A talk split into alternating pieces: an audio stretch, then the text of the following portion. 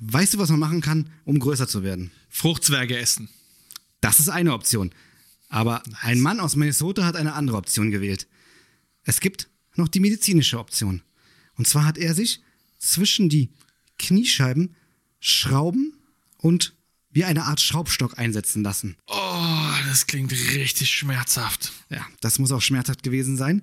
Die Prozedur ist folgende. Er lässt sich das also einsetzen, zwischen die Knochen sozusagen, und hat dann eine Art Schraubstock, der jeden Tag um ein paar Millimeter aufgedreht wird. Das kann niemals gesund sein, ey. Der Mann lag 125 Tage im Krankenhaus und hat freiwillig diese Prozedur durchlebt, die ihn 150.000 Dollar gekostet hat, um am Ende aber 10 Zentimeter größer zu sein.